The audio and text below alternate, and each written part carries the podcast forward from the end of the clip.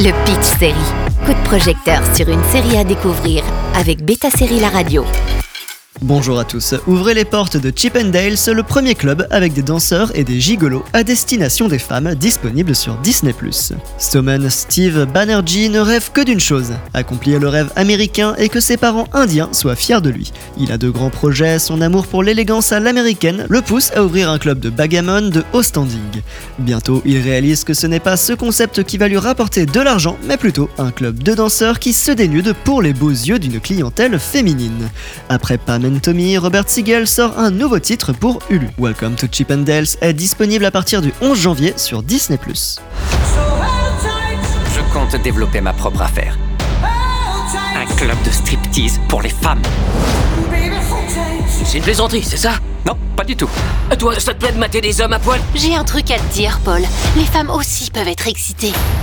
Cette histoire vraie est donc inspirée de Soman Banerjee, un immigré indien qui voulait gravir l'échelle de l'ascension sociale dans les années 80. Kumail Nanjiani a pris un tournant dans sa carrière après avoir tâté des rôles comiques dans Silicon Valley. Le voici en plein essor en jouant des personnages plus dramatiques. Son Banerjee ambitieux qui manque un peu de confiance en lui à cause de ses origines mais doué d'une fibre pour les affaires sait montrer sa vulnérabilité mais également sa jalousie. Il trouve l'amour en la personne d'Irène et fait preuve de stratagème tout en se montrant impitoyable. Mais ce qu'il manquait à son Chip and Dales avant de devenir culte, c'est l'élément Nick de Noia sous les traits de Murray Bartlett. Le vrai chorégraphe nommé aux Emmy Awards sur le déclin va regagner en popularité en prenant en charge la direction artistique du club et préparera des chorégraphies inoubliables. Mention spéciale à Bartlett qui depuis le reboot des chroniques de San Francisco se retrouve vraiment partout, de The White Lotus à Physical avec son charisme à toute épreuve et intemporel.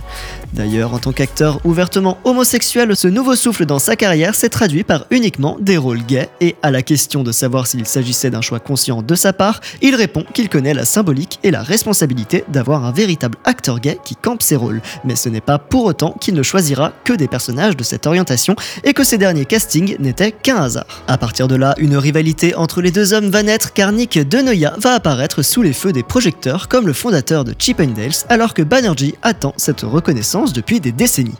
Des affaires pas toujours très nettes, du racisme latent, des problématiques d'immigrés, des danses matu vues qui ne déçoivent pas, un drame à la hauteur de la folie des grandeurs de son héros, la série est finalement moins provoque que Pam and Tommy, mais semble plus chargée d'enjeux pour ses protagonistes. La nostalgie est bel et bien présente avec des hits musicaux sur lesquels ces danseurs Chip and Dale se performent tout comme les costumes de l'époque, dont le fameux uniforme ne pape et manchette des employés ainsi que les pantalons velcro qui s'arrachent. Ce biopic pourrait en plus d'un ou d'une.